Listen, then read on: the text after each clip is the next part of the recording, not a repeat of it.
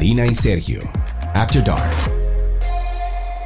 Bienvenidos a Karina y Sergio After Dark. Qué gusto volver a saludarlos en este nuevo episodio. Yes, yes, yes. Y qué bueno tenerlos del otro lado en cualquier parte del mundo, Cari, porque tenemos las analíticas de este podcast y sabemos que mucha gente no se escucha fuera de República Dominicana. Pues hoy vamos a explorar un tema que mm, indudablemente eh, yo creo que va con la época que estamos viviendo. Estamos finalizando un año y es una buena oportunidad para ver qué ciclos, oigan la palabra, ciclos, aún permanecen abiertos en nuestras vidas y, no sé, decidir en estos meses venideros cerrarlos de una vez. Es una época donde debemos hacer una revisión de todas aquellas cosas que tenemos pendiente por hacer. Hablemos del pasado. Podríamos decir que es un lugar donde estuvimos, pero ya no más. Sin embargo, es muy común, muy, muy común eh, ver a seres humanos aferrarse al pasado, a personas, a costumbres, a ideas que formaban parte de su pasado. Bueno, pero la pregunta que te hago, Karina, ¿hay algo malo en eso? no me tienes que contestar. Yo entiendo que todos tenemos un pasado, aunque a veces cueste mirar atrás. Claro, a veces cuesta un poco ver eh, lo que sucedió en el pasado y cuando cuesta regularmente es porque justamente no hemos cerrado ciclos y es ahí donde debemos reflexionar. He cerrado los ciclos con el pasado y para esto hoy conversamos junto a la coach especialista en biodescodificación y maestra de yoga Luisa Pope que está con nosotros. Bienvenida Luisa. Hola, ¿cómo están? Muchas gracias por invitarme. Para nosotros un placer y sobre todo por este tema. El otro día yo creo que dimos algunas pinceladas a través del programa de radio, pero queríamos extender un poco más el tema y por eso te hemos invitado al podcast. Luisa, todos tenemos cuentas pendientes con el pasado. Empecemos por ahí. Yo creo que sí, y sobre todo lo podemos detectar viviendo nuestra vida en el presente, digamos, las cosas que se nos repiten, las estructuras mentales que se nos repiten y nos generan una interferencia o nos generan un malestar en nuestra vida, son ciclos del pasado sin cerrar y que nos están interfiriendo. Claro, ¿y por qué es necesario, Luisa, cerrar esos ciclos de nuestro pasado o con nuestro pasado? Bueno, de alguna manera es para poder vivir vivir una vida, digamos, desde una creación espontánea de este momento presente, de, un, de una paz y de una calma. Y cuando lo que estamos viviendo en el presente nos genera ansiedad, temor, culpa, enojo constantemente o repetidamente a lo largo de este año, estos meses, estos días, son los momentos en que nos damos cuenta que el pasado nos está obstaculizando, nos está obstruyendo eh, vivir el presente. No podemos renovarnos en el presente si tenemos un pasado que nos, de alguna manera, nos, nos viene como persiguiendo, ¿no? Claro, que es como una carga para nosotros, pero también, y corrígeme si no es así, Luisa, yo siento que también hay cosas de nuestro pasado que, aunque no la podamos ver gráficamente nos hacen daño. Sentimos una carga, sentimos una sensación de que tenemos cosas pendientes, de que quizás alrededor de nuestra familia o de temas del pasado, pero no podemos identificar qué es lo que debo cerrar, cuál es el ciclo que debo cerrar. Entonces una pregunta válida sería qué tipo de ciclos debemos cerrar. Bueno, en mis, en mis sesiones de sanación o cuando yo acompaño procesos de transformación en las personas, siempre hablo de cerrar el ciclo con los padres, donde no estamos hablando del señor y la señora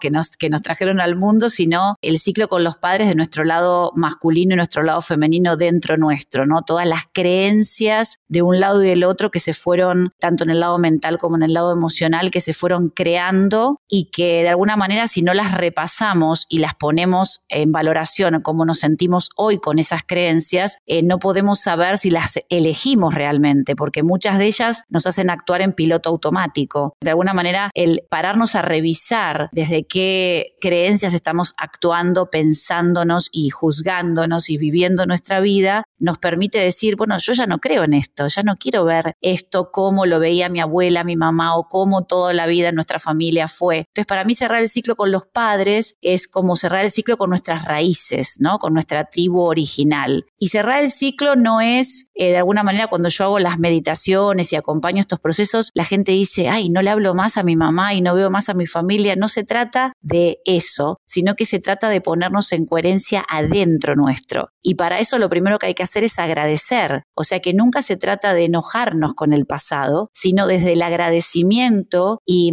la, de alguna manera la integración de ese pasado, elegir, bueno, yo ahora quiero vivir esto de otra forma, quiero sentirme diferente. No, y agradecer también, em, a ver, eh, a, veces vemos eh, algo o, recordamos algo que hemos hecho en el pasado eh, y de repente decimos, conchale, ¿por qué lo hice? Y, es mejor agradecer y decir, bueno, esa fue, esa fue el costo de mi lección, eso fue lo que me costó aprender. Y eso pasa también con los ciclos, pero eh, me da curiosidad, Luisa, si tú entiendes, ya que eres más, eh, yo diría que ducha en este tema que nosotros, si tú entiendes que hay ciclos que pueden quedarse abiertos. Bueno, de alguna manera sí, totalmente. Primero coincido plenamente con lo que dijiste, Sergio, y después que siento que, por ejemplo, yo que ya tengo hijos grandes, el ciclo con mis hijos, si bien uno hace un cierre eh, con los hijos de, liberarlos, ¿no? De, constantemente que se refieran a uno para poder vivir sus vidas, el ciclo de amor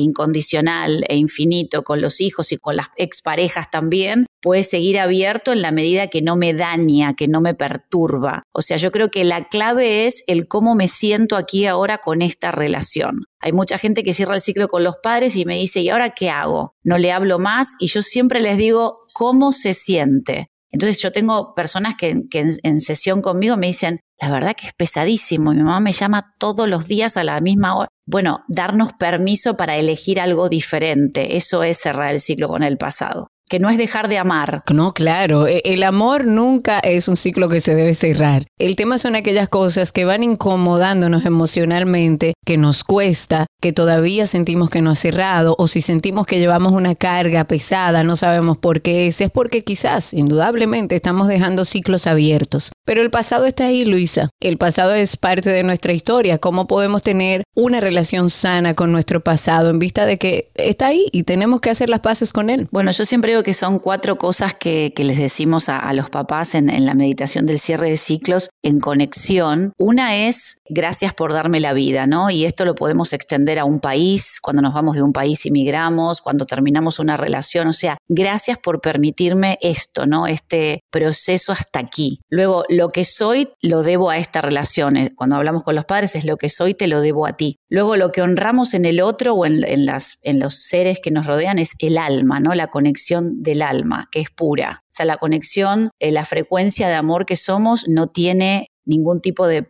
interferencia, es pura. Entonces, en frecuencia no, tenemos nada, nada que rechazar del otro. Y lo último es que volvemos a, siempre volvemos a elegir. O sea, si, si yo volviera a nacer, te volvería a elegir, quiere decir, no cambiaría nada lo que viví hasta ahora. A partir de ahora elijo vivir otra experiencia. Eso es el empoderamiento en el presente. Ok, ¿y qué pasa entonces, Luisa, cuando yo diría que nos concentramos o gastamos demasiadas energías en el pasado? O sea, yo creo que todos los días recordamos tantas cosas del pasado pero de una forma no, no saludable. ¿Qué, ¿Qué, qué, pasa con eso? ¿A dónde nos lleva? Bueno, eso es como decía Cari, ¿no? Es una carga que, que, lo que hace es que nuestra vida sea como mucho menos liviana. Entonces, por un lado cerramos el ciclo con el pasado y el siguiente paso inmediato es conectarnos con cómo nos queremos sentir hoy. Entonces, de alguna manera, para poder ir balanceando esas dos polaridades, necesitamos soltar lo que no queremos más y a veces hay que hacer el cierre de ciclos más de una vez yo generalmente hago hacer un trabajo de dibujo, de ritual, porque hay una parte de nuestro cerebro eh, inconsciente que es como un niño. Entonces muchas veces podemos conscientemente comprender que hay que cerrar un ciclo, pero luego necesitamos hacer un ritual, ¿no? Y yo generalmente mando a hacer un dibujo o arte terapia. El arte es para cerrar ciclos, es súper interesante porque nos permite que el cerebro entienda el mensaje sin que nosotros tengamos que explicarlo tanto ni hablarlo tanto. Y a partir de ahí enfocarnos en cómo nos queremos sentir aquí y ahora. Entonces, enfocarnos en nosotros, en los deseos que tenemos, en las emociones que queremos practicar cada día, en el agradecimiento, en el mapa de sueños, en los proyectos que queremos, que ansiamos conectar, en el deseo, en nuestro cuerpo, nuestro cuidado personal, es lo que nos hace volver al origen, ¿no? Volver adentro nuestro y empezar desde ahí a construir lo nuevo. O sea que es las dos cosas, cerrar el ciclo y hacer un proceso como de duelo, como cuando alguien se va de este plano, y empezar a llenar nuestra, digamos, nuestra vasija de la luz que queremos emanar, que quiere decir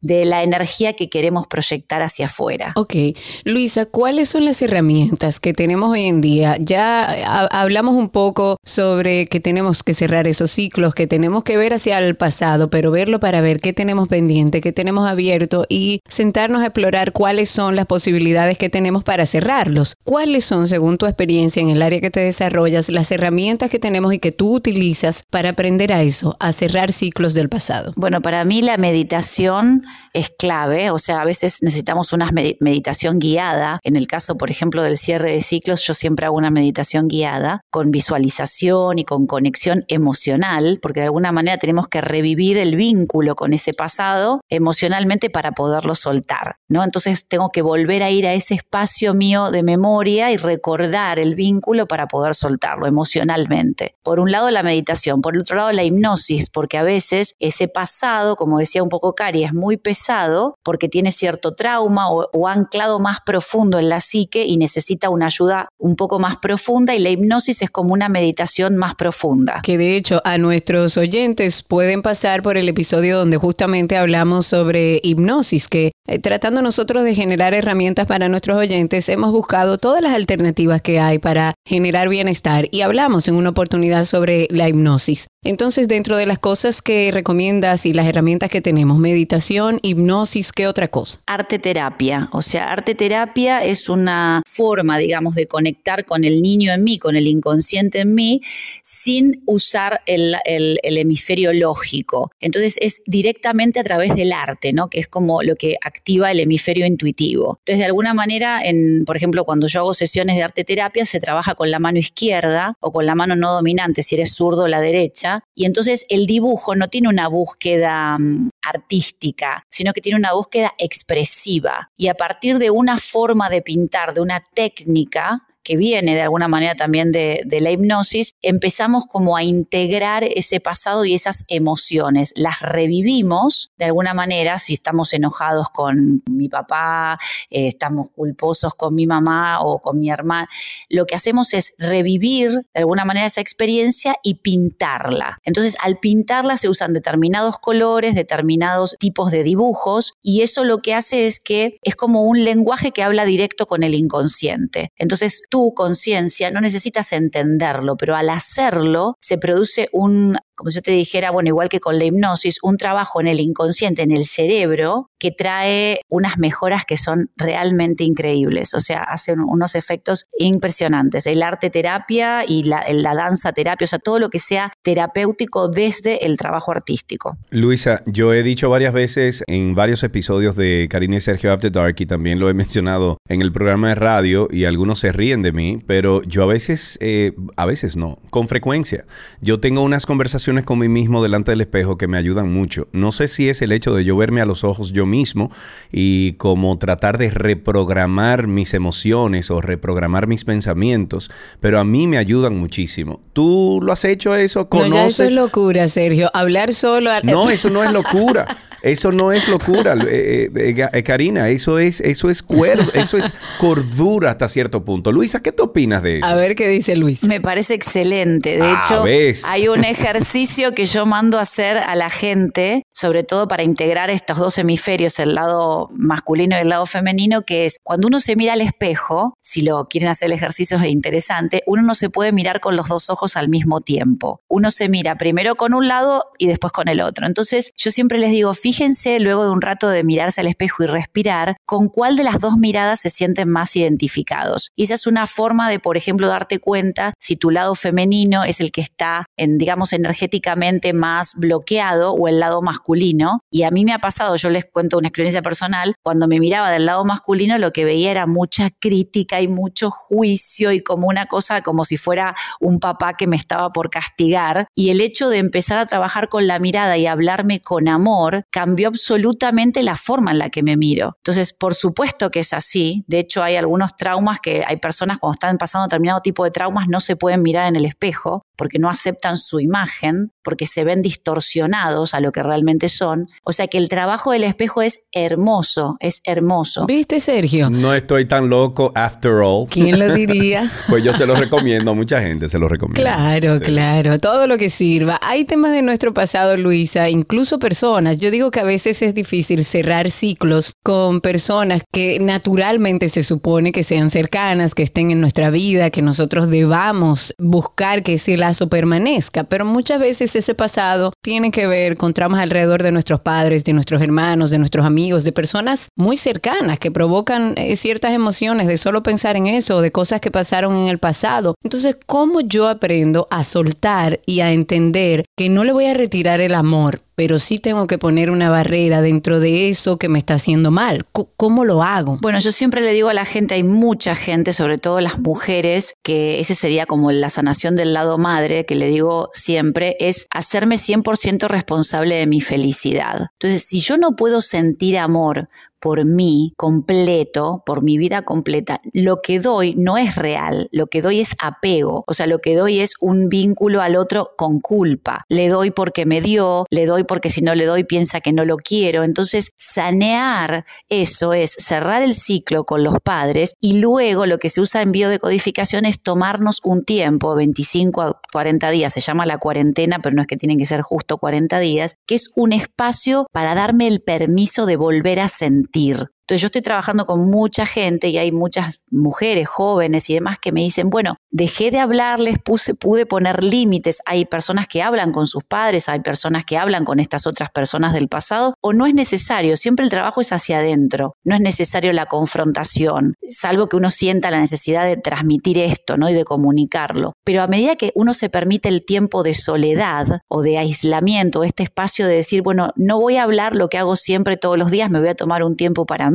un retiro, ¿no? Antes se usaba mucho los retiros para reconectar con uno, luego las relaciones empiezan a ser más fluidas y saludables, porque cuando realmente los llamo o los encuentro en caso tal, lo hago desde el amor en mí, no desde la obligación en mí. Entonces, al final, el tomarse ese tiempo para uno es realmente volver a amar al otro, o sea, que no es solamente que lo hago por la relación, sino que realmente al hacerlo por mí lo hago por el otro, porque si yo le doy al otro una obligación en mí de quererlo, de llamarlo, no le estoy dando amor. Entonces, para poder dar amor me tengo que amar, y para amarme necesito un tiempo de introspección y de silencio en mí y de reconectarme con esa fuente de amor ilimitada en mí. Entonces luego lo que hago no es juzgar al otro, pensar al otro, salvar al otro, sino amarlo. Eso me gusta. Luisa, muchísimas gracias por esta conversación. Eh, como siempre decimos, esperamos que nuestros amigos oyentes de Karina y Sergio After Dark, que siempre escuchan estos episodios, se lleven toda la sapiencia y todo lo positivo de lo que tú compartiste. Luisa, un beso para ti. Gracias. Muchas gracias a los dos. Hermoso lo que hacen. Les felicito. Si quieres ponerte en contacto con Karina y Sergio After Dark, puedes escribirnos a infoafterdarkpodcast.gmail.com. Además, puedes seguirnos en Instagram, Karina y Sergio After Dark, Karina Larrauri y Sergio Carlo. A lo largo de nuestra vida podemos encontrarnos con situaciones que nos exigen tener que volver a empezar desde cero. Puede ser un camino incluso doloroso a veces, pero trae frutos maravillosos. A pesar de que en un primer momento podamos ver como todo el escenario negro, debemos pensar que eso no es así y que tenemos las herramientas y buscar las herramientas para estar mejor. Que nosotros no veamos las diferentes alternativas que tenemos de forma negativa, sino que significa que están ahí, que son herramientas que tenemos para seguir adelante, para poder ver esa luz que estamos buscando y aprender a soltar el pasado y a cerrar ciclos. En la conducción estamos Karina Larrauri y Sergio Carlo. Este contenido fue producido por Cristi Tapia y en la edición Raven Pineda. Y recuerden que nos interesa muchísimo, muchísimo escuchar los testimonios de ustedes en sus propias voces a través de Karina y Sergio After Dark en Instagram y también utilizando el enlace que sale justo en la descripción de este episodio que dice anchor.fm. Por ahí ustedes nos pueden enviar los testimoniales, o sea, ustedes hablándonos sobre lo que aprendieron de este episodio, si han pasado eh, un momento como el que describimos aquí y cómo lo resolvieron. Ahí lo pueden hacer After Dark, eh, Karina y Sergio After Dark en Instagram y anchor.fm ahí con el resto de, de la dirección y ustedes nos envían una nota de voz. Hasta la próxima. Karina y Sergio, After Dark.